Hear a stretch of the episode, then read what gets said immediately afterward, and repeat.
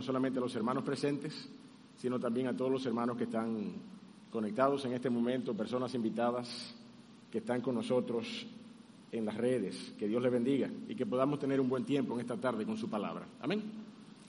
Ese es nuestro propósito.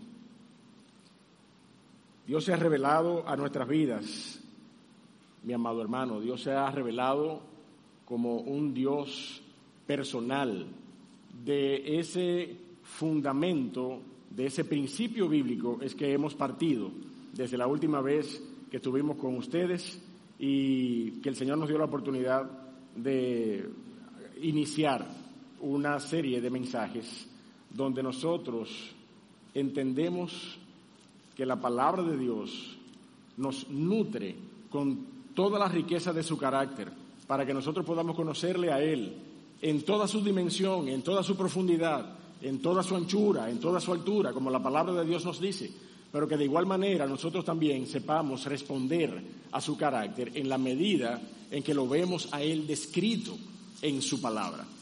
Y ese es el principio fundamental que está detrás de esta serie, que nosotros podamos conocer a Dios tal como Él se revela y que nosotros podamos responder a su carácter, responder a su persona en todas sus características. Yo no sé si usted se acuerda, muy posiblemente todos los matrimonios que estamos aquí en esta tarde conocemos el nombre de Gary Chapman. ¿Verdad que sí? ¿Usted se acuerda del título de ese famoso libro de Gary Chapman, Los lenguajes del amor? ¿Verdad que sí? ¿Usted recuerda ese libro? Los lenguajes del amor. Creo que eran cinco lenguajes del amor. ¿Verdad que sí? Los cinco lenguajes del amor. ¿Mm? ¿Y cuál es la premisa del autor aquí en este libro? Que si usted y yo queremos relaciones plenas con nuestros cónyuges, ¿Qué es lo que nosotros tenemos que hacer? ¿Qué es lo que nosotros tenemos que buscar? Tenemos que buscar hablar el lenguaje de amor de quién? ¿De quién? De la otra persona, ¿sí o no? Tenemos que buscar hablar el lenguaje de amor del otro. Tenemos que buscar hablar el lenguaje de amor de nuestro cónyuge. ¿Usted no se acuerda de eso? ¿Quiénes son los que han leído ese libro esta tarde aquí? Todos los matrimonios. De alguna manera hemos sido expuestos a ese maravilloso material. Y nosotros crecimos a la luz de ese principio, aprender a hablar el lenguaje de amor de nuestros cónyuges, no el lenguaje de amor mío. Hablar el lenguaje de amor que me caracteriza y que me satisface ¿eh? es una responsabilidad de quién? De mi esposa. Pero mi responsabilidad es aprender a hablar el lenguaje de amor de ella. Miren, mi hermano, usted y yo estamos llamados a tener una relación personal e íntima con el Dios que se ha revelado en la palabra, ¿sí o no? De manera que nosotros tenemos que hablar el lenguaje de Dios para poder amarle. Tenemos que amarle conforme a lo que Él ha declarado en su palabra. Nosotros tenemos que amarle no conforme a mi voluntad, no conforme a mis preceptos, como yo entiendo que debo amar a Dios. Es como Él ha dicho en su palabra que yo debo amarle. De manera que este principio o esta serie de versículos parten de esa verdad. Nosotros conocer a Dios en todo su detalle, en, toda su riqueza, cómo Él se manifiesta en, en su palabra, en su revelación, como un Dios personal para eso, para que yo pueda amarle, para que yo pueda conocerle y en ese proceso yo pueda crecer hasta la plenitud de la estatura de su Hijo que se ha revelado como el Dios encarnado. Manera que, mi amado, todo encaja en el propósito de que nosotros tengamos una relación personal con nuestro Dios. Y ese Dios se ha revelado a nuestra vida como eso, como un Dios personal, porque Él de manera primaria es persona. Y yo quiero que nosotros tengamos esto claro de igual manera, porque Dios no hizo, escúchame bien, mi amado hermano, Dios no hizo un esfuerzo por adaptarse a nuestra condición de persona, al Él revelarse como persona. Dios nos creó a su imagen y semejanza y consecuentemente somos personas. ¿Se entiende eso? ¿Usted ha escuchado la frase pienso, luego existo? ¿Usted ha escuchado esa frase? ¿Ah? A lo mejor la ha escuchado en latín. Cogito ergo sum. ¿Quién ha escuchado esa frase de René Descartes? ¿Ah? Esa frase es conocidísima. Pienso, luego existo. Bueno, pues mire, es más o menos eso. Dios, luego la persona. ¿Sí o no? Es así, mi hermano. No es al revés. Dios no se ha revelado en su palabra como una persona porque nosotros somos persona. Nosotros hemos venido a ser persona porque Dios nos creó a su imagen y semejanza. De manera que todo este fundamento introductorio que yo he querido enfatizar, en lo cual he querido hacer énfasis, tiene un sentido. Y es que usted y yo entendamos que la manera en como nosotros correspondemos a quien amamos es cuando le conocemos, es cuando conocemos todas sus características. Y entonces intencionalmente vamos respondiendo a cada una de esas características para que esa persona amada, a esa persona que yo digo amar, realmente se sienta correspondido en todos los aspectos de, la, de las características de su persona. Es un deleite, es un gozo, es una bendición plena saber que en su palabra está revelada toda la riqueza descriptiva de nuestro Dios en todo su carácter multiforme para que nosotros podamos corresponder a Él. Y ese es el sentido, ese es el propósito de esta serie. Nosotros la vez eh, pasada, la oportunidad pasada, que fue de gran bendición para nosotros iniciar este estudio, comenzamos viendo cómo responder al carácter perdonador de nuestro Dios, cómo responder al carácter de un Dios perdonador. Hoy nosotros queremos ver cómo responder al carácter justo de Dios, cómo nosotros correspondemos, cómo nosotros complacemos el carácter de un Dios justo. Y mire mi hermano, nos tomaría varios mensajes hablar simplemente de la característica de la justicia de Dios. Pero nosotros queremos circunscribirnos hoy al Salmo 71. Salmo 71 está repleto, está saturado de referencias acerca de la justicia de nuestro Dios, acerca de un Dios justo. Y es pertinente que partamos de ese salmo. Es posible que vayamos a hacer algunas referencias eh, ¿cómo se llama?, adicionales acerca de otros textos bíblicos que nos hablan acerca del Dios justo. Pero vamos de manera primordial a partir del Salmo 71 para ver esas características de un Dios justo. Yo quisiera entonces que usted me acompañe allí al Salmo 71 y nosotros podamos leerlo. Yo quisiera que usted se ponga de pie, por favor, junto conmigo. Yo lo voy a leer, pero yo quiero que usted y yo estemos de pie delante de la palabra de Dios. Dice allí el Salmo 71 desde el verso 1, En ti, oh Jehová, me he refugiado, no sea yo avergonzado jamás. Socórreme y líbrame en tu justicia. Inclina tu oído y sálvame. Sé para mí una roca de refugio a donde recurra yo continuamente. Tú has dado mandamiento para salvarme, porque tú eres mi roca y mi fortaleza. Dios mío, líbrame de la mano del impío, de la mano del perverso y violento, porque tú, oh Señor Jehová, eres mi esperanza, seguridad mía desde mi juventud. En ti he sido sustentado desde el vientre, de las entrañas de mi madre, tú fuiste el que me sacó. De ti será siempre mi alabanza. Como prodigio he sido a muchos, y tú mi refugio fuerte sea llena mi boca de tu alabanza, de tu gloria todo el día. No me deseches en el tiempo de la vejez, cuando mi fuerza se acabare, no me desampares, porque mis enemigos hablan de mí y los que acechan mi alma consultaron juntamente, diciendo Dios lo ha desamparado. Perseguidle y tomadle, porque no hay quien le libre. Oh Dios, no te alejes de mí, Dios mío. Acude pronto en mi socorro.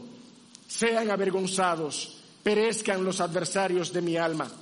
Sean cubiertos de vergüenza y de confusión los que mi mal buscan. Mas yo esperaré siempre y te alabaré más y más. Mi boca publicará tu justicia y tus hechos de salvación todo el día, aunque no sé su número. Vendré a los hechos poderosos de Jehová el Señor, haré memoria de tu justicia, de la tuya sola. Oh Dios, me enseñaste desde mi juventud y hasta ahora he manifestado tus maravillas. Aún en la vejez y las canas, oh Dios, no me desampares hasta que anuncie tu poder a la posteridad y tu potencia a todos los que han de venir, y tu justicia, oh Dios, hasta lo excelso Tú has hecho grandes cosas, oh Dios. ¿Quién como tú? Tú que me has hecho ver muchas angustias y males, volverás a darme vida y de nuevo me levantarás de los abismos de la tierra. Aumentarás mi grandeza y volverás a consolarme. Asimismo, yo te alabaré con instrumento de salterio. Oh Dios mío, tu verdad cantaré a ti en el arpa. Oh Santo de Israel, mis labios se alegrarán cuando cante a ti, y mi alma, la cual redimiste. Mi lengua hablará también de tu justicia todo el día, por cuanto han sido avergonzados, porque han sido confundidos los que mi mal procuraban. Padre amado, Dios del cielo, gracias por tu palabra, gracias por el detalle, oh Señor, que ella contiene para describirnos tu persona, para describirnos tus características. Gracias porque hemos sabido, oh Señor, por la revelación de tu Santo Espíritu, que tú has hecho esto, oh Señor, para que nosotros te conozcamos, para que nosotros lleguemos a un entendimiento suficiente acerca de tu persona. No llegaremos, oh Padre amado, esa es nuestra plena convicción, no llegaremos a conocer la definición última de tu persona. Tú eres un Dios infinito, pero tu palabra, oh Dios de la gloria, nos revela características suficientes para nuestras vidas. Y nosotros queremos partir de ellas en esta noche y en todas las posteriores oportunidades que tú nos concedas para escudriñar tu palabra y para conocerte, oh Señor, a fondo a través de ella. Bendícenos en ese propósito, en el nombre de Cristo Jesús. Amén. Pueden sentarse, mis amados. Ustedes y yo sabemos, por lo que hemos eh, estudiado a través de todo el texto bíblico, que el concepto de justicia, el concepto de justicia con el cual la palabra de Dios define el carácter de nuestro Dios, es un concepto primario, fundamental y definitorio en toda la palabra de Dios, en todas las escrituras.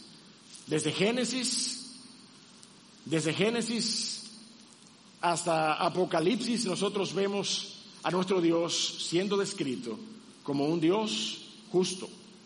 Y allí en Génesis capítulo 18, verso 25, nosotros vemos a Dios revelándose a su pueblo como juez de toda la tierra con la capacidad de hacer lo que es justo. Por tanto, mi amado hermano, el impacto de esta característica trasciende no solamente al creyente, no solamente al creyente, no solamente impacta la vida del creyente, usted y yo sabemos que el Señor Jesucristo nos dijo que nosotros, lejos de eximirnos de hacer juicios, estábamos llamados por su palabra a hacer juicios de qué tipo? Juicios justos, ¿sí o no? ¿Usted recuerda esa porción donde el Señor Jesucristo instruyó a sus discípulos, a quienes le oían, a que seamos observadores de justicia al hacer juicios? No de que nos eximamos de hacer juicios, sino que Él nos llama a hacer juicios justos, dice su palabra. Pero no solamente impacta al creyente, mi amado, sino que todos los moradores de la tierra, de alguna manera, de alguna manera, son impactados por este carácter de justicia que define a nuestro Dios.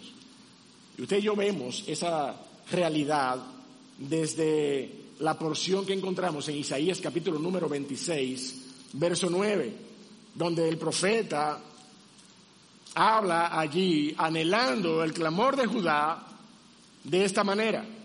Con mi alma te he deseado en la noche y en tanto que me dure el espíritu dentro de mí, madrugaré a buscarte, porque luego que hay juicios tuyos, dice la palabra de Dios allí en Isaías, capítulo número 26, luego que hay juicios tuyos en la tierra, los moradores del mundo aprenden justicia.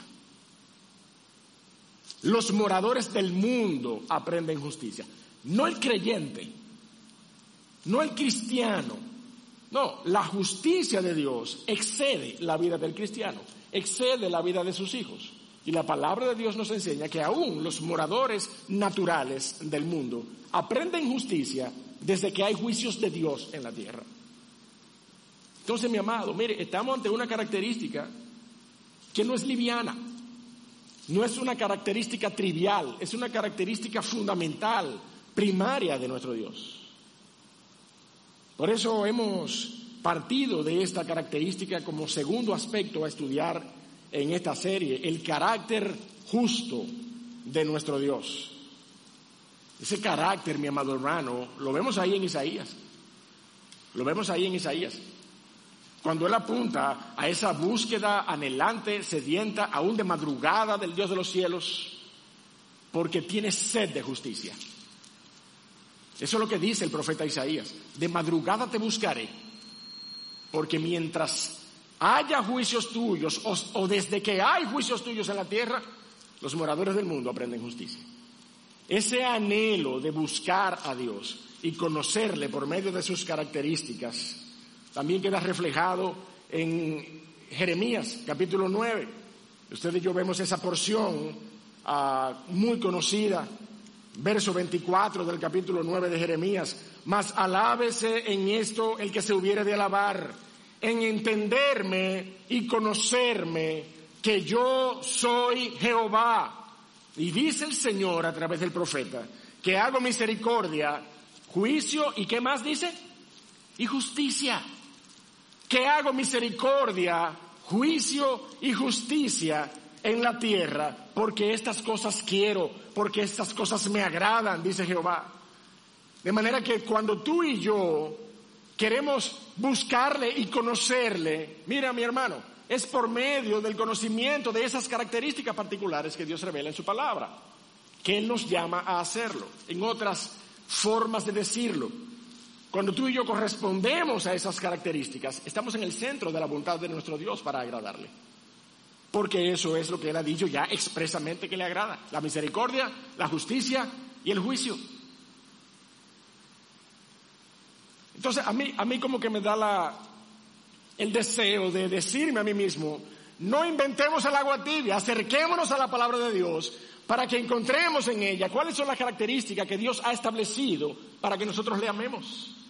Y una característica primordial, mi amado hermano, es esta, la justicia de nuestro Dios. Por eso, antes de nosotros entrar al Salmo de manera particular, al Salmo 71, yo quisiera compartir contigo dos premisas fundamentales que que no encontramos allí de manera literal, literal en el Salmo 71, pero son características eh, eh, fundamentales acerca de este concepto y no es posible que avancemos sin que nosotros las mencionemos. Yo no sé si tú recuerdas cuando hablábamos de esa característica del Dios perdonador y nosotros decíamos, aunque no estaba, no aprendimos esto del Salmo 32, pero sí apelamos a la carta de Pablo a los romanos, cuando nosotros eh, estudiamos y entendimos que no es pecando que vamos a satisfacer a un Dios perdonador, como para que Él nos perdone, como para que Él tenga razón y, causa, ¿verdad?, eh, para perdonarnos. Y eso lo encontramos fuera del Salmo 32. De manera que aquí hay dos porciones particulares que eh, justamente también vamos a partir de Romanos para que nosotros encontremos esas eh, características fundamentales acerca de la justicia de Dios y luego entremos a analizar el Salmo 71. Ante todo, mi amado hermano, de manera fundamental, de manera primaria, de manera primaria, de manera angular, si Dios es justo, si Dios es justo, tú y yo debemos eximirnos de nuestra propia justicia. Si Dios es justo, una de las premisas fundamentales que tú y yo debemos entender a la luz de la palabra es que tú y yo debemos eximirnos de nuestra propia justicia.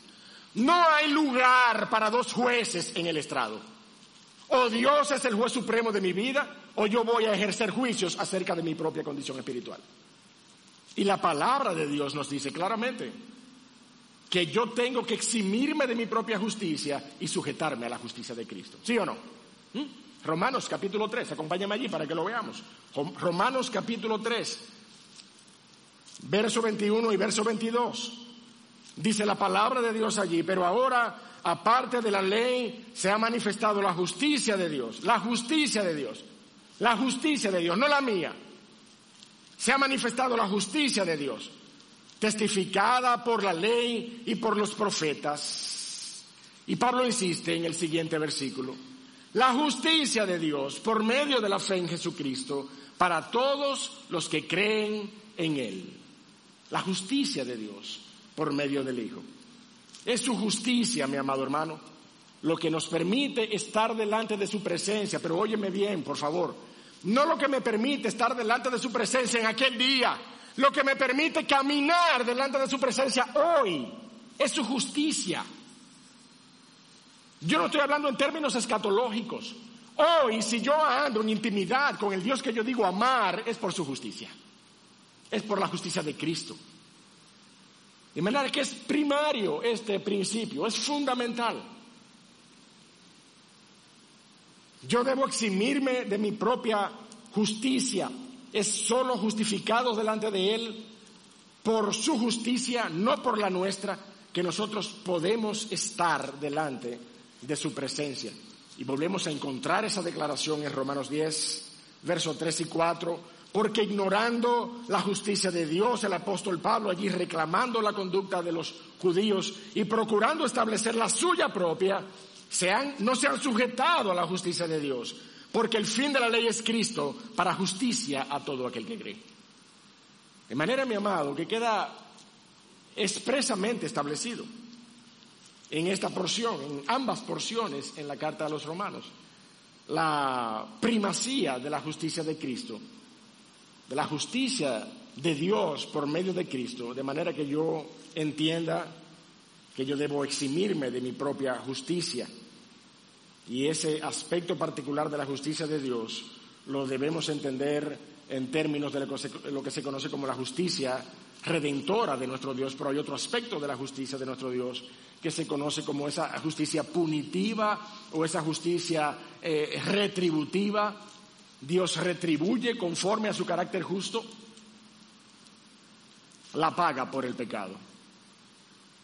Y tú y yo sabemos que cuando la palabra de Dios nos habla, y de hecho nos quedamos allí en Romanos 3, nos quedamos ahí mismo para que veamos en los versos 25 y 26 cómo el Espíritu de Dios utiliza al apóstol Pablo para revelarnos que Dios ha manifestado hoy su justicia, y no solamente a posteriori, como, como una gracia para, para permitirnos entrada delante de su presencia, sino que en el Hijo Dios derramó su justicia como una espada desenvainada, todo el peso del pecado la descargó en la cruz del Calvario. Entonces esa manifestación de la justicia retributiva de Dios cayó sobre Cristo, cayó sobre Cristo, no ha caído sobre nuestras vidas cuando éramos los merecedores de esa justicia cuando éramos los, merecedores de que Dios hiciera justicia a causa del pecado, descargó entonces todo el peso de la deuda por el pecado en la cruz del Calvario. Mira cómo lo dice Romanos 25 y 26, capítulo 3. A quien Dios puso como propiciación por medio de la fe en su sangre para manifestar su justicia a causa de haber pasado por alto en su paciencia los pecados pasados, con la mira, verso 26, de manifestar en este tiempo su justicia, a fin de que Él sea el justo y el que justifica al que es de la fe de Jesús. Nuestro Dios, mi amado hermano, por su pureza y santidad, en su justicia retributiva, procuró la paga por el pecado en su propio Hijo. Dios no perdonó a su propio Hijo, sino que descargó sobre él la espada de la justicia. Y nuestra respuesta, mi amado hermano, debe manifestarse en esa convicción de justicia que el Espíritu de Dios nos da. ¿Te acuerdas? Juan 16, el Espíritu de Dios nos da convicción de pecado, de justicia y de juicio. En esa, en esa respuesta, en esa nuestra respuesta a la convicción de justicia que el Espíritu de Dios nos provee, nosotros estamos siendo coherentes con la manifestación de la justicia de Dios por medio del Hijo, por medio de nuestro Señor Jesucristo.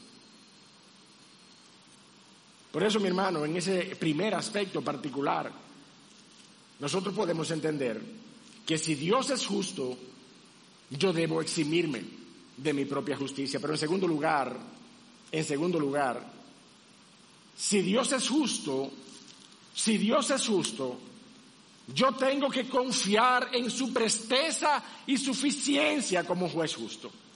Esa es la otra demanda, esa es la segunda demanda que la palabra de Dios establece para mi vida como creyente. Si Dios es justo, yo debo confiar en su presteza y en su capacidad como juez justo. Si mi convicción es que Él es justo, yo no debiera dudar de sus veredictos sobre mi vida.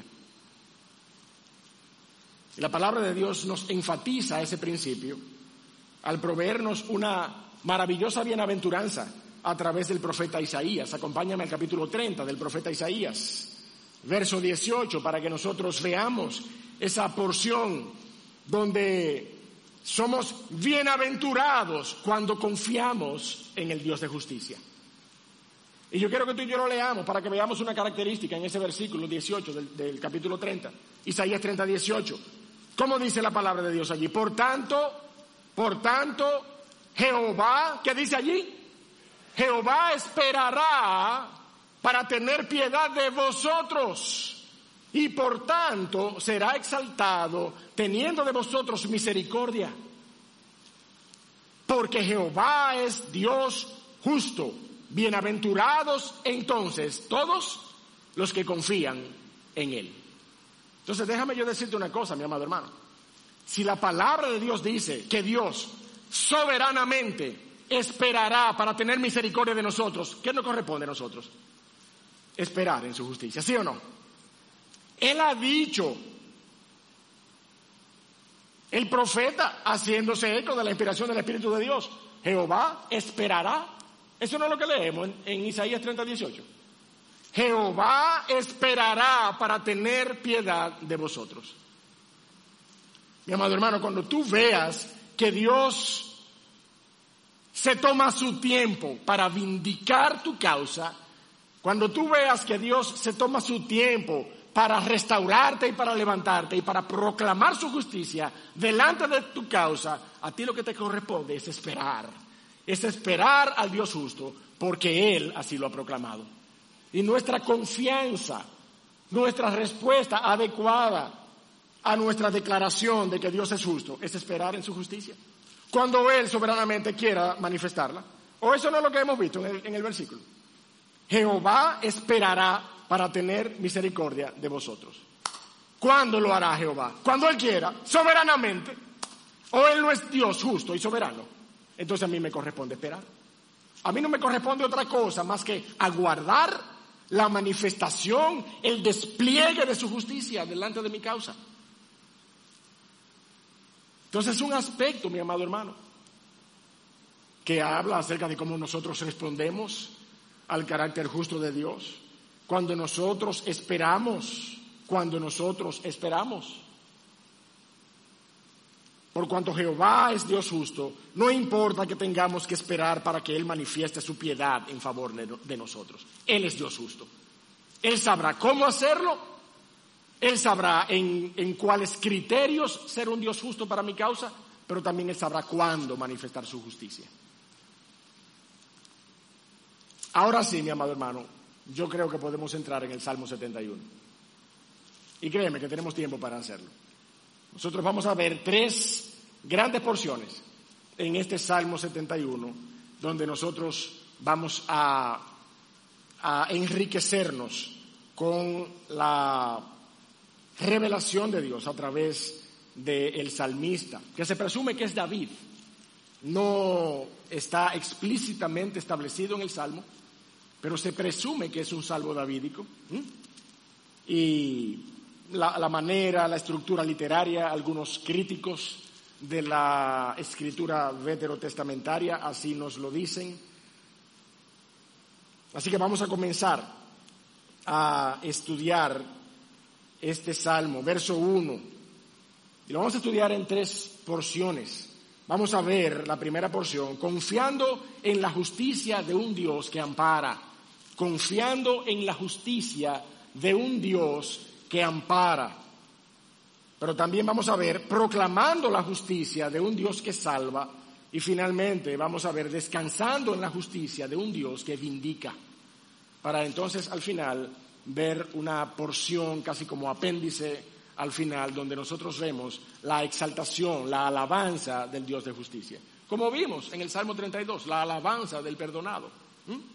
Así que vamos a ver la primera porción, la primera ah, parte de este salmo, confiando en la justicia de un Dios que ampara.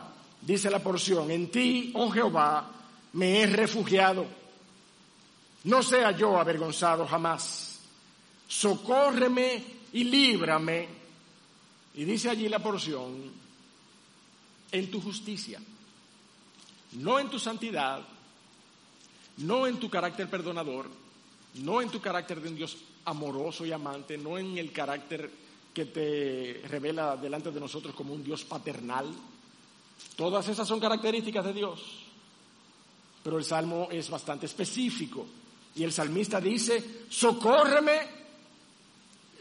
y líbrame en tu justicia. Inclina tu oído y sálvame Sé para mí una roca de refugio a donde recurra yo continuamente. Tú has dado mandamiento para salvarme, porque tú eres mi roca y mi fortaleza. Dios mío, líbrame de la mano del impío, de la mano del perverso y violento, porque tú, oh Señor Jehová, eres mi esperanza, seguridad mía desde mi juventud.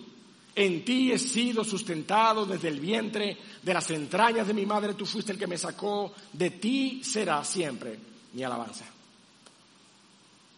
El salmista, mi amado hermano, está confiado en la justicia de un Dios que ha sabido ser su fortaleza y su amparo. Toda persona, mi amado hermano, en condición de desamparo y necesidad de refugio, de cobija, no, no de cobija como aquel que huye de una tormenta ¿eh? para guarecerse, sino del que busca refugio en aquel que le puede defender, en aquel que en un momento dado, sin ningún tipo de apoyo, sin ningún tipo de aliento, se ve desamparado. Toda aquella persona en condición de desamparo busca refugio, mi amado hermano. Busca refugio en la persona que puede satisfacer esa necesidad. Muchos de nosotros sabemos y hemos visto lamentables testimonios de personas que buscan al Dios de justicia cuando no tienen criterio suficiente para acercarse al Dios justo.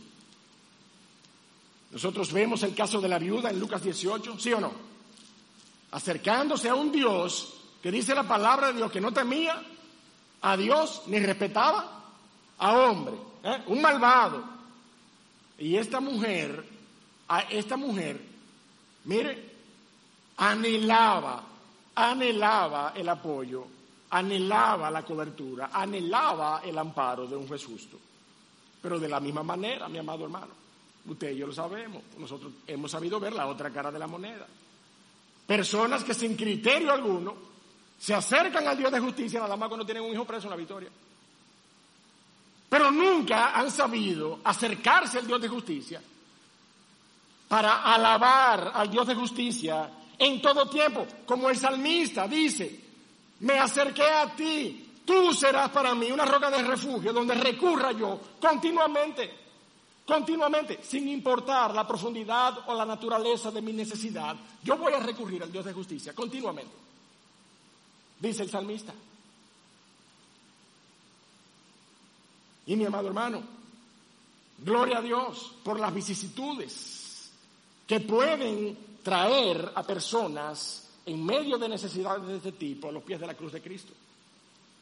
Pero si tú eres creyente, mi amado hermano, en los momentos en que tú necesitabas justicia, yo quisiera que nos preguntemos en esta hora dónde la estábamos buscando.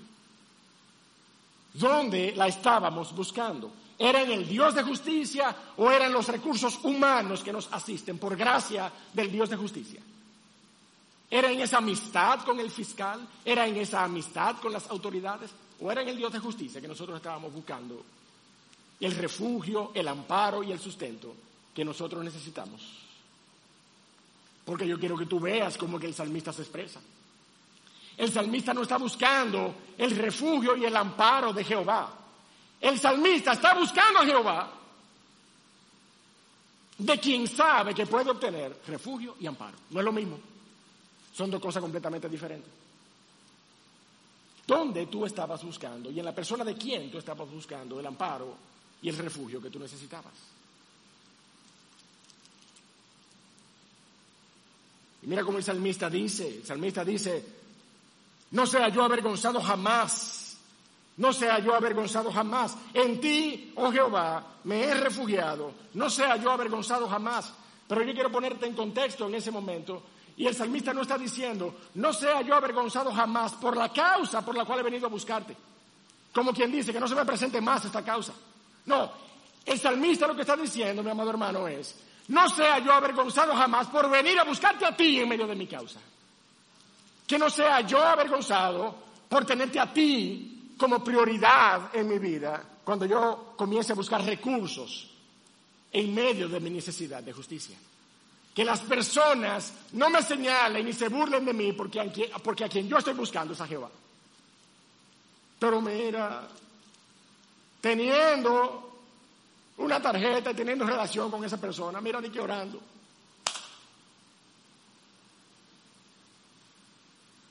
¿A quién es que tú y yo vamos a buscar? De primera instancia, cuando nos haga falta justicia, cuando nos haga falta el sustento, el amparo de un juez justo. El salmista estaba muy claro, mi amado hermano. El salmista estaba muy claro. En ti, oh Jehová, me he refugiado, dice el salmista. Sé para mí una roca de refugio a donde recurra yo continuamente. De nuevo, sin importar la naturaleza o la profundidad de mi causa. Tú has dado mandamiento para salvarme porque tú eres mi roca y mi fortaleza. Su justicia, mi amado hermano, se convierte en nuestra roca y en nuestra fuerza. El salmista confiesa a Dios como ese que puede librarle de la mano del impío, de la mano del perverso y violento. Si usted y yo vemos todo el capítulo 30 de Isaías, nos vamos a dar cuenta de esto, de un Dios reclamándole a la nación de Israel que fueron a Egipto a buscar amparo en vez de preguntar por él, en vez de preguntar por Jehová, Dios de los cielos, la nación se alejó y buscó amparo en otros. Ese es el reclamo de todo el capítulo 30 de Isaías.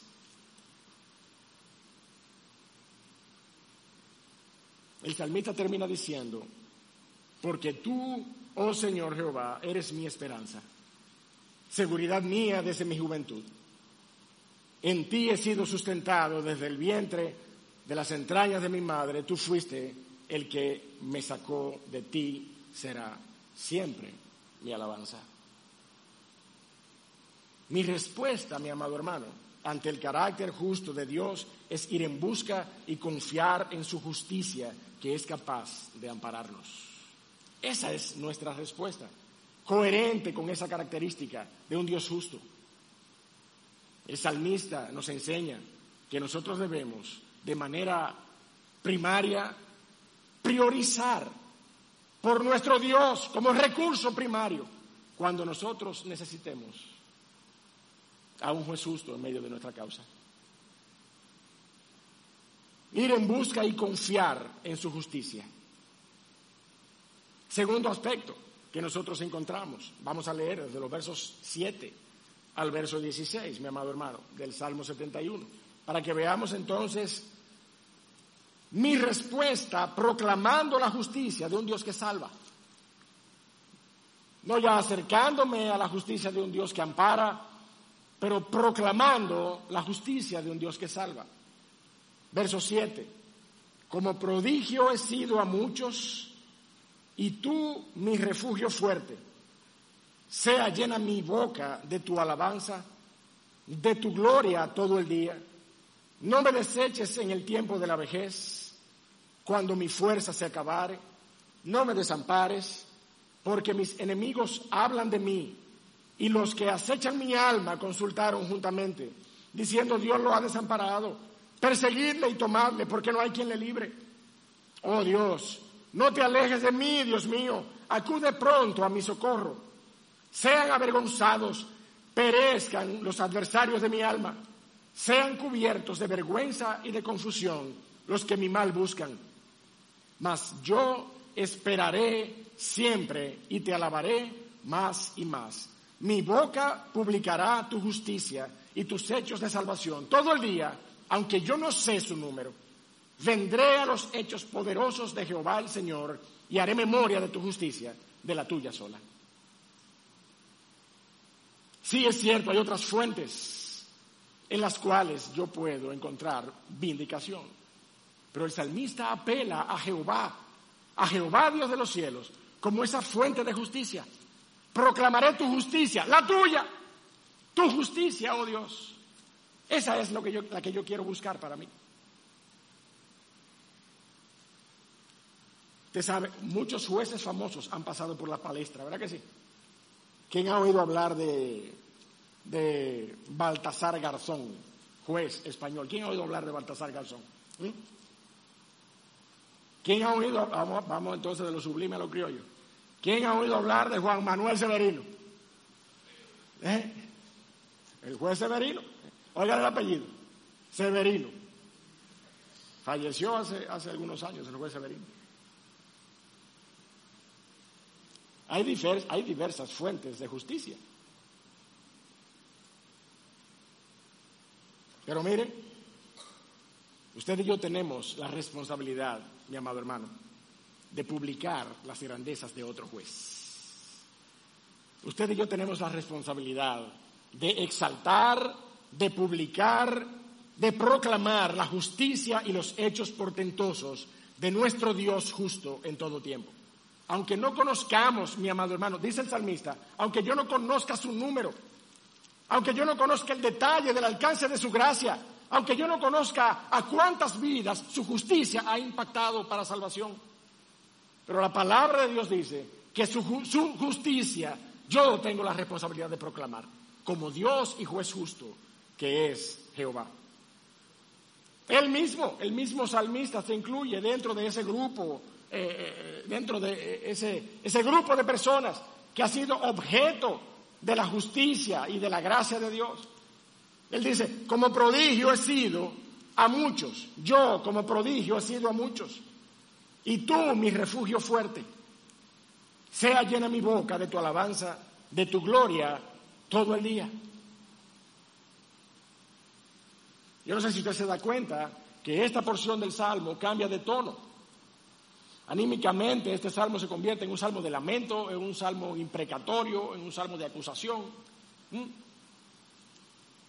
El salmista arenga la justicia de Dios contra sus enemigos y el tono del salmo se vuelve un tono duro.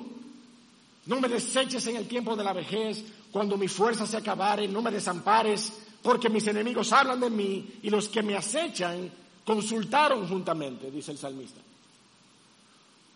Mi amado hermano, usted y yo, en medio de nuestras propias persecuciones, estamos llamados a proceder de la misma manera que el salmista, clamando a Dios para que sea su justicia la que enfrente a nuestros adversarios, ya sean estos adversarios tangibles y concretos, o sean estos adversarios subjetivos adversarios ah, como, como la iniquidad en medio de nosotros, como el pecado en medio de nosotros.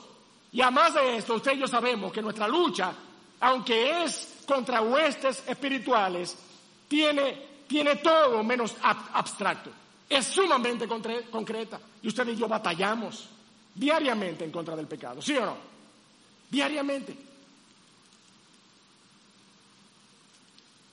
Por eso, mi amado hermano, es que también encontramos esa declaración de Santiago refiriéndose, ¿verdad?, a sus adversarios y, a aquellos que adversan a los hijos de Dios, colocando al creyente que quiere hacer la voluntad de Dios en una postura Mire, cuidadosa para no hacer juicios acerca de los demás, sino clamar la justicia de Dios.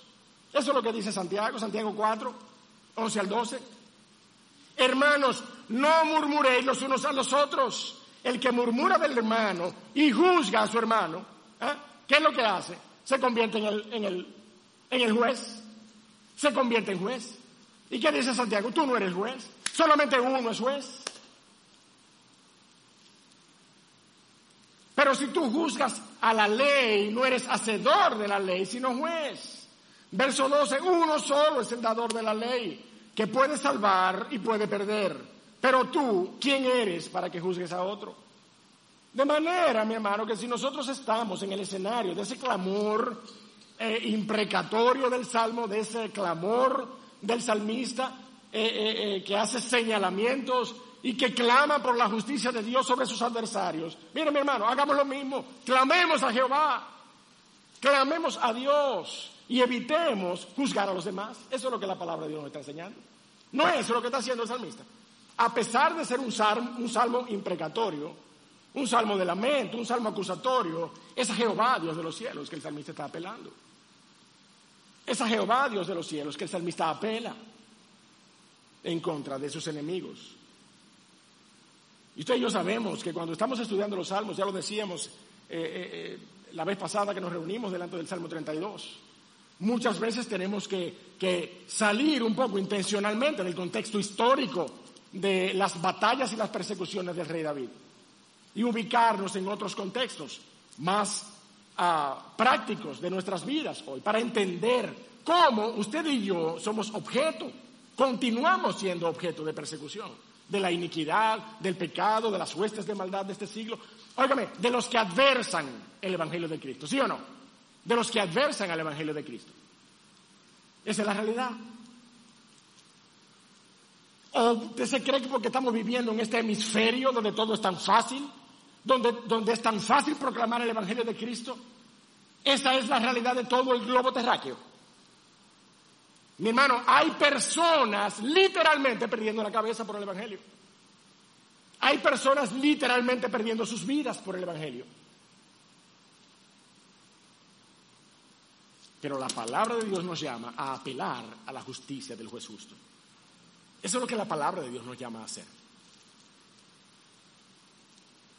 En medio del clamor y la promulgación de su justicia divina, guardémonos, mi amado hermano, de juzgar nosotros a los demás. Así también estamos respondiendo al carácter de un Dios justo, absteniéndonos de hacer nosotros juicio contra nuestros adversarios. Tenemos la responsabilidad de proclamar la justicia de un Dios que salva. Entonces dejemos en sus manos la aplicación de toda justicia y de todo juicio. Y procedamos a nuestra responsabilidad delante de los hombres. Mi boca publicará tu justicia. De ahí en adelante, lo que tú hagas con mis adversarios, y eso, está en tus manos. Tus hechos de salvación publicaré todo el día, aunque no sea su número. Vendré a los hechos poderosos de Jehová el Señor, haré memoria de tu justicia, de la tuya sola. Mi amado, usted y yo tenemos la responsabilidad de proclamar la justicia de un Dios que salva. Pero también tenemos la responsabilidad de descansar en la justicia de un Dios que vindica. La palabra de Dios en esta porción, desde los versos 17 al verso 21, nos muestra a un Dios restaurando, mi amado hermano. Y Él lo hace porque Él es un Dios justo, porque Él es un Dios que ha prometido levantarnos y restaurarnos. Y a pesar de que hemos estado en el abismo, la palabra de Dios nos enseña que Él nos levantará. Y eso es parte de su justicia. Mírenlo conmigo, verso 17. Oh Dios, me enseñaste desde mi juventud y hasta ahora he manifestado tus maravillas, aún en la vejez y en las canas. Oh Dios, no me desampares hasta que anuncie tu poder a la posteridad y tu potencia a todos los que han de venir. Y tu justicia, oh Dios, hasta lo excelso. Tú has hecho grandes cosas, oh Dios. ¿Quién como tú? Tú que me has hecho ver muchas angustias y males. Óigame, Usted y yo no hemos visto angustias y males de manera fortuita. ¿O acaso usted anda, mire, allí como chivo sin ley, como una chichigüita en banda, eh, fuera de las manos y del control de Jehová Dios de los cielos? Pero mírenlo aquí, mi amado hermano. Tú me has hecho ver muchas angustias y males.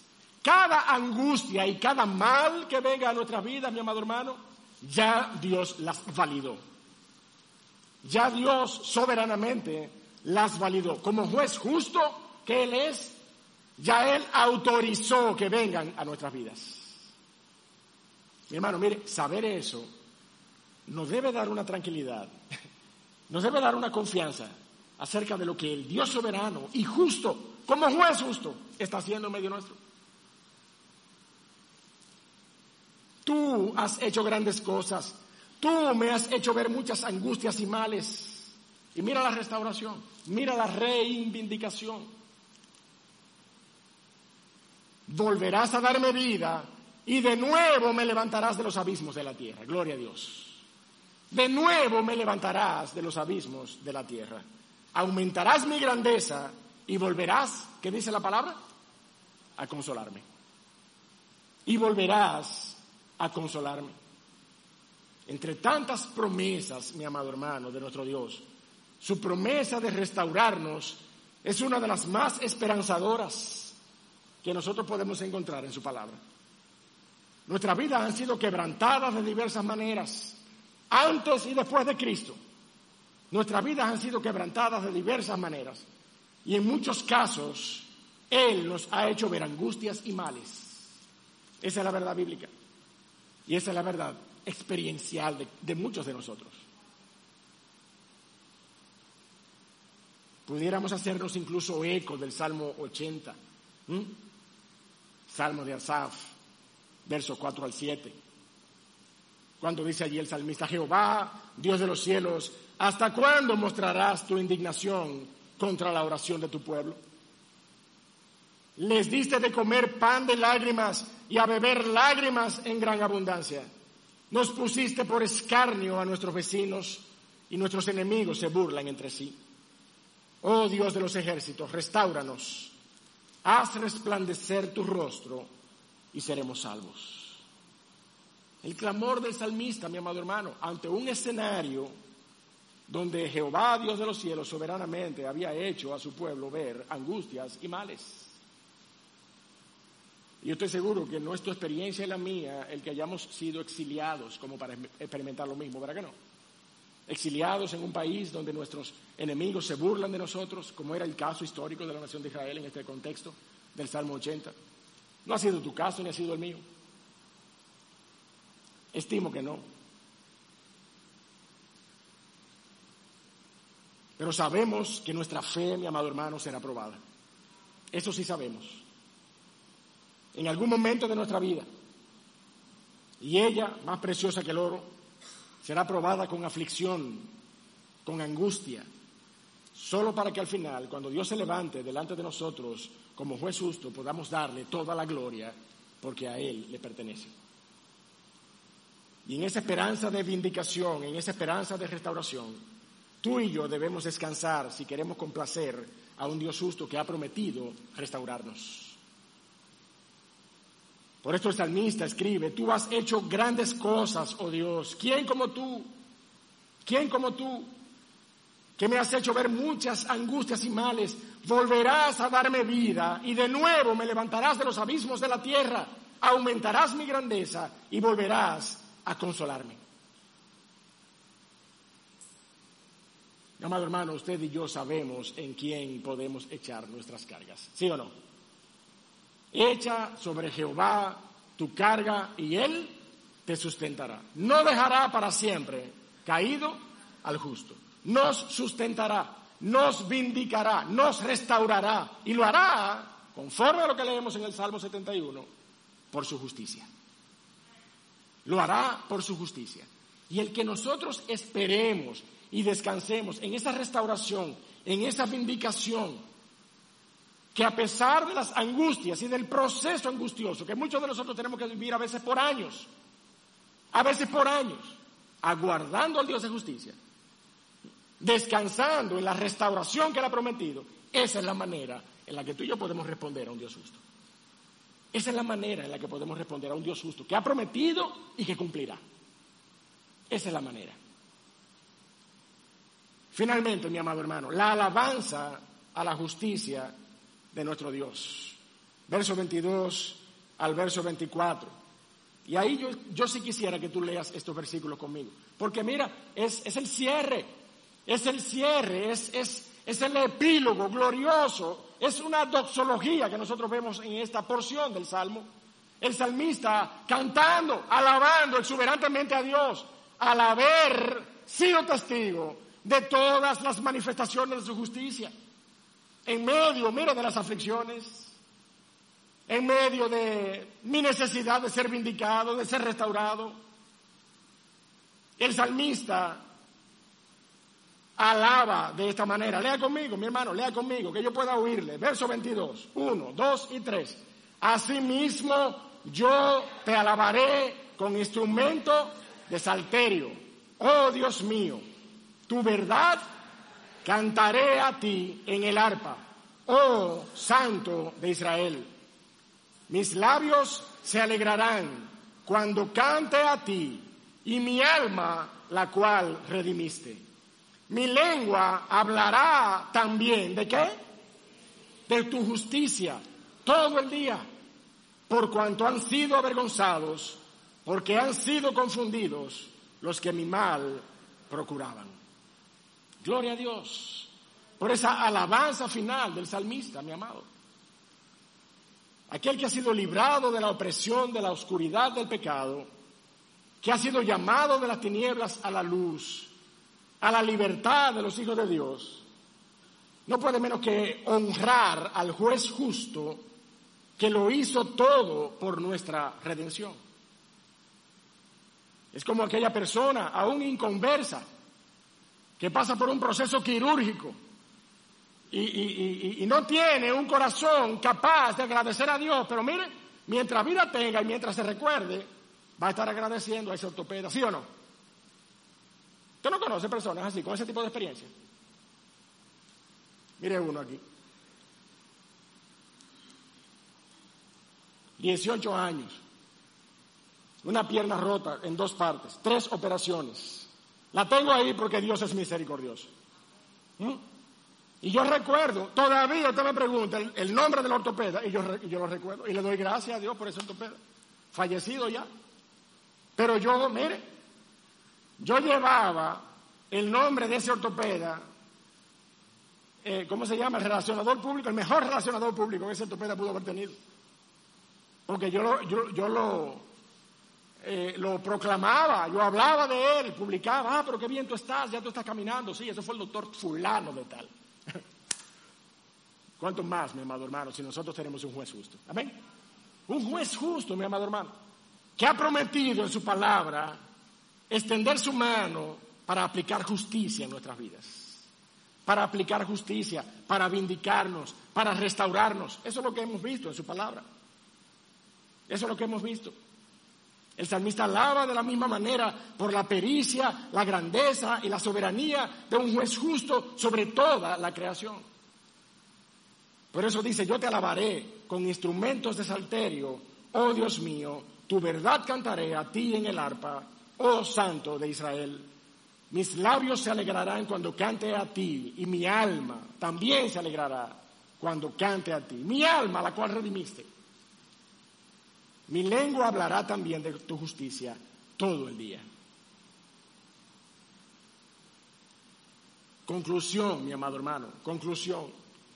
Si Jehová es Dios justo y le conocemos de esa manera, porque así se ha revelado en su palabra, entonces nosotros podemos relacionarnos con Él correspondiendo a ese carácter de justicia, eximiéndome de mi propia justicia y procurando la justicia de Cristo, respondiendo a la convicción de pecado, justicia y juicio que Él por gracia imparte a través de su Espíritu Santo, confiando en su presteza y suficiencia como juez justo, no dudando de sus veredictos sobre mi vida, yendo en busca de su justicia y confiando en su justicia, que es capaz de ampararme en la hora de la angustia.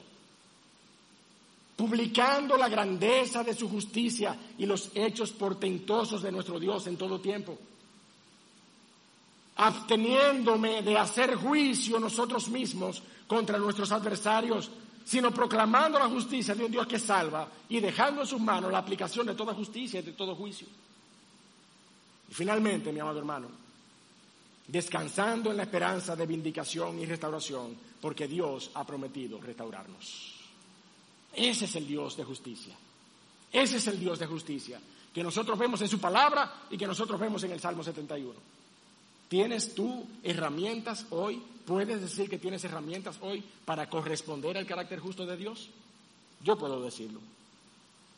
Y yo quisiera que tú también esta noche termines este tiempo de reflexión con la misma convicción. Podemos responder a un Dios de justicia. Su palabra nos dice cómo. Amén. Padre, Dios de la gloria, te damos gracias por lo que tú has declarado en tu palabra. Te damos gracias porque tú has sido, oh Dios del cielo, un Dios tierno, un Dios amoroso, un Dios que te has apiadado de nuestra condición y nos has detallado, oh Señor, las riquezas de tu carácter, para que nosotros respondamos a tu carácter y no a ninguna otra concepción de tu persona que nosotros podamos hacernos en nuestras mentes. Oh Padre amado, gracias por revelarte a nosotros de la manera que te has revelado. Gracias por darnos las características y el detalle de tu persona como lo has hecho. Gracias por tu palabra, oh Dios de los cielos. Porque solamente viendo tu palabra, solamente sujetándonos a ella, nosotros podremos mantener una relación tan íntima como necesitamos con nuestro Creador. Y si hay alguien, oh Dios del cielo, en esta hora que nos está escuchando, vía remota, o sea, alguna persona en este lugar, en esta noche, que no es capaz de acercarse al Dios de justicia, porque todavía no ha sido justificado delante de ti, muéstrale a Cristo. Muéstrale a Cristo, oh Dios del cielo. Porque nosotros sabemos que solamente por medio de Él tú puedes manifestar la justicia para salvación en los corazones que no han creído. Te rogamos, oh Dios, que hagas la obra en cualquier corazón en esta noche, que no tenga a Cristo Jesús como Señor y Salvador, que podamos salir de este lugar oh Señor, equipados con tu palabra, pero también desafiados a colocar nuestra fe en la persona de Cristo Jesús. Bendícenos y guárdanos. En su nombre te lo rogamos. Amén. Que Dios les bendiga, mis hermanos.